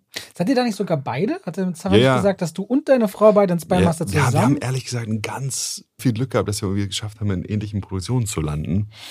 Ähm, Macht nur noch Sachen zusammen. Italienische Regisseure, HBO. das Man Lustige- soll nicht mit der Frau zusammenarbeiten, Leute. Das ist das nur mit meiner Frau zusammen das seit Jahren. Das ist super. Meine Frau und ich hassen uns, wenn Ja, wir zusammen. aber meine wir Frau können nicht ich- mal ein Brot zusammen schmieren. Du weißt, dass bei uns zum Beispiel perfekt funktioniert, seit Ja, Jahr ja. und Tag. Dann gibt es die Serie Gaslight, die ich in Kanada gedreht habe, eigentlich vor 1883, Mhm. Ja. die jetzt, glaube ich, fertiggestellt ist, bloß, aber die wird noch verkauft. Wo du der Die Sexkalt wo- wieder bist. Ja, die wurde independent produziert und ich glaube, die schauen, wo sie es hinverkaufen. Also wo es landet, weiß ich nicht ganz genau. Auch hier könnt ihr wieder ein paar Millionen in den Ring schmeißen. Dann gibt es euer Drehbuch, genau, das ihr Wir schreibt. können das Dann gibt's Crowdfunden. Wir kaufen es einfach und es wird eine 2 wie Pech und Schwafel ähm? Release. Nice. Und dann, warte mal ganz kurz, da haben wir das, das, das. Achso, und dann, nee, ich drehe ab in einem Monat in England Und lustigerweise, meine Frau hat auch eine Rolle. Aber das ist vollkommen unabhängig Purer voneinander. Zufall. Wir haben Aber nicht den verschiedene gleichen, Projekte oder wieder das gleiche, gleiche Projekt. Projekt. Aber es ist nur Glück, es hat wirklich nichts forciert oder Lasst irgendwas. ihr euch da Ja, manchmal aber wenn zwei ihr eine gute verschiedene Hotels? habt, dann werden die euch automatisch dann auch schon buchen, weil es Nee, wir spielen auch nicht miteinander. Ach, ihr spielt gar nicht Nee, aber ihr Blog endet genau, wenn meiner anfängt, was Ah. Babymanagement könnt ihr, könnt ihr super gleich funktioniert. sagen, das Hotelzimmer behalten. Und das darf man nicht erzählen, weil wir auch tausende NDAs unterschreiben das mussten. Babymanagement. Also du kannst uns nicht sagen, was du Sag in doch England mal. drehst. Genau. Sag doch mal ein bisschen. Ich würde sagen, dann äh, möchte ich dir danken, dass du hier gewesen bist. Vielleicht äh, findest du den Weg auch nochmal zurück, wenn einer dieser Sachen rauskommt und wir drüber reden. Genau, Das könnte man ja Beispiel. dann überlegen, ne? wenn Gerne, die, gerne. Wenn die NDA gelüftet wird, vielleicht dann auch mit deiner Frau mal, Ja. weil die den, den Eindruck wäre, Vergiss uns ich. nicht in drei, vier Jahren, wenn es unseren Podcast dann noch gibt und du ganz oben stehst, dass du noch vielleicht noch eine Stunde für uns äh, findest zwischendurch. Die, ich möchte übrigens, diesen Oscar möchte ich mich auch bei Robert und David von Zwei wie Pech und Schwafel bedanken, die mir viel Mut gemacht haben. Sehr gut. Und bei Peter aus der U-Bahn. Äh, S-Bahn, Ja, Entschuldigung. Peter aus der S-Bahn. Vielen Dank, Marc, dass du die Zeit Danke genommen hast. Das war wirklich schön. Ich glaube, die Leute haben wieder einen besonderen Einblick bekommen. Und das ist was, was wir ganz doll honorieren und freuen uns. Und wir wünschen dir auf deinem Weg weiterhin alles, alles Gute.